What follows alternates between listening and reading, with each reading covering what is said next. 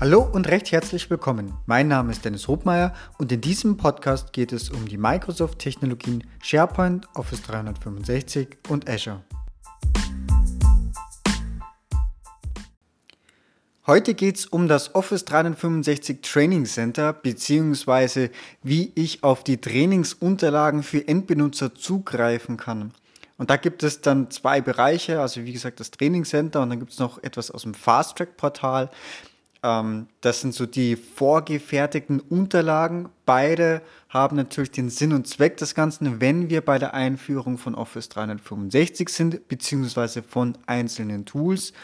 Dann geht es eigentlich immer um das Thema User Adoption und wie hole ich die Benutzer ab, indem ich sie entsprechend auch mit, äh, mit involviere, sie entsprechend Änderungen kommuniziere und auch gewisse ähm, Sachen auch zur Verfügung stelle, wie zum Beispiel eine Kurzanleitungen per Video. Und naja, die Sachen muss man nicht neu erfinden. Das ist äh, der große Punkt, dass man sich einfach diese Sachen bedient. Der zweite Punkt ist, ich kann es natürlich selbst machen. Ähm, machen wir das mal zuerst. Ich kann natürlich Unterlagen auch selber stricken, Videos selber auch anpassen auf die äh, eigene Konfiguration auch, ne, weil ja, das, was da im Portal drinnen ist, das, sind, das ist mal grundsätzliche Funktionsweise, allgemein gehaltene Texte. Ähm, ist aber natürlich gut, wenn die Zeit knapp ist, um sich da einfach mal trotzdem schnell zu bedienen und etwas an der Hand zu haben, wo ich vielleicht nur grob ein bisschen was anpassen muss und dann einfach bereitstelle. Klar, der Luxusweg ist, ähm, ich drehe auch Videos, ich äh, mache das anhand von der eigenen Umgebung auch, die Anleitungen. Hat aber grundsätzlich, ne, zum einen ist es sehr, sehr aufwendig, zum anderen habe ich auch gleichzeitig die Gefahr, dass sich da auch schon wieder äh, was ändert in der Zwischenzeit. Ne? Also nehmen wir mal an, wir sind in der Produktion, wir stellen die Anleitung heute und dann ist das äh, durchaus möglich, dass in einem halben Jahr schon wieder veraltet ist. Dass der Knopf gar nicht mehr dann der Stelle rechts oben ist, sondern dass der jetzt links unten ist. Oder dass da Optionen hinzugekommen sind. Gut, aber das ist eine Sache, mit denen muss man sich eben ein bisschen abfinden, dass sich das ähm, ein laufender Prozess ist. Was durchaus aber sinnvoll sein kann, wenn man eben auch so Trainingsvideos äh, tatsächlich für die eigene Umgebung macht, also so ähm, Office 365 Video Nuggets zum Beispiel, ähm, dann kann man das ja wirklich auf die Konfiguration anpassen. Ich möchte jetzt mal ein Beispiel erklären. Das Thema External Sharing. Ne? Das ist jetzt beispielsweise standardmäßig für OneDrive auch für anonyme Benutzer erlaubt. So, jetzt kann es aber sein, dass ein Unternehmen, das diese Einstellung eingeschränkt hat und im OneDrive diese Option ausgegraut ist und mag mich jetzt meine Hand nicht ins Feuer legen, aber kann sein, dass eben die Standard-Trainingsunterlagen von Microsoft oder die Unterlagen das zumindest vielleicht auch anzeigen, dass es, dass da eine Funktion dahinter ist. So, wenn es jetzt aber im eigenen Tenant nicht der Fall ist, dann könnte das tatsächlich für Irritationen sorgen. Genau. Ähm, zum anderen, ne, wenn ich jetzt vielleicht auch im SharePoint oder im Intranet SharePoint vielleicht selber noch Anpassungen mache und auch ein eigenes äh, UI, ne, ein eigenes Design anpasse, dann kann ich das natürlich mit eigenem Trainingsmaterial schon zeigen, während natürlich Microsoft nur die Standardinhalte zeigt. Genau. Also wenn ich die Zeit habe und auch das Investment machen möchte, dann kann ich diese ganzen Sachen natürlich selber in die Hand nehmen, kann Videos selber abdrehen, abdrehen und dann zum Beispiel auf Stream zur Verfügung stellen. So, jetzt aber zurück eigentlich zur ersten Variante, was eigentlich auch die Idee dieses, für diesen Podcast war. Wir bedienen uns eben einfach dem bestehenden Material, was schon da ist. Und da gibt es eigentlich genau zwei Stellen. Also einmal das Office 365 Training Center. Ich werde die direkte URL auch in den Shownotes hier unten äh, verlinken. Ähm, der Zugriff ist aber ja einfach möglich. Das heißt, mit dem Admin-Account muss ich mich ins Office 365 Admin Center anmelden und dort direkt auf der Startseite ist äh, eigentlich im rechten Bereich gibt es so den Punkt Training and Guides. Hier gibt es Training für Admins, Customized Setup Guidance, bla bla und Training for Users. Und wenn ich da drauf gehe, dann lande ich eben im Office 365 Training Center. da sind eigentlich primär, ähm, ich würde jetzt mal sagen, primär ähm, Videoinhalte und Flyer äh, gekapselt nach den, äh, nach den Kernprodukten, so Outlook, OneDrive, dann die Office-Palette, ne, Word, Excel, PowerPoint und eben Teams, SharePoint. Und äh, genau, dann habe ich entsprechend äh, die Videos, wie zum Beispiel einfach mal eine Einführung, Intro zu Microsoft Teams, ähm, wie man collaborate in Teams and Channels. Das Ganze, Achtung, das ist durchaus, ich habe es zwar gerade Englisch vorgelesen, aber mein, er zeigt es immer in der Browsersprache an, die gerade eingestellt ist. Ähm, das ist durchaus auch in den lokalen Sprachen meistens äh, drinnen. Ich kann das jetzt oben in der URL ist eigentlich immer der Sprachcode und wenn ich das umstelle, genau, dann kann ich, dann komme ich tatsächlich in die übersetzten Inhalte.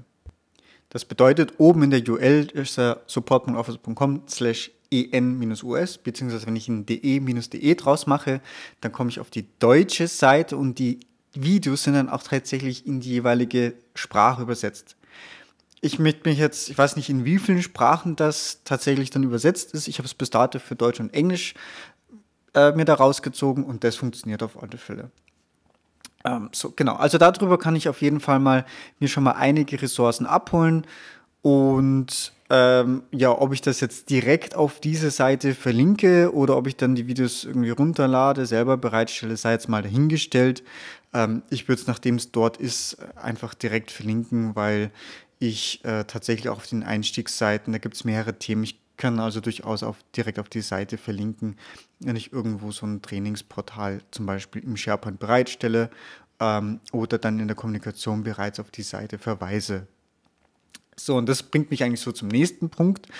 Ähm, das Thema Kommunikation, also Änderungen finden ja dann oft eben oder Ankündigungen gerade am Anfang, wenn man aus dieser E-Mail-lastigen Welt kommt, ne, dann erfolgt das auch typischerweise noch per E-Mail äh, bis hin zu dem Schritt, wo man dann äh, ja, ne, die Transformation abschließt, das heißt mehr Kommunikation über Teams macht oder über SharePoint oder über Yammer.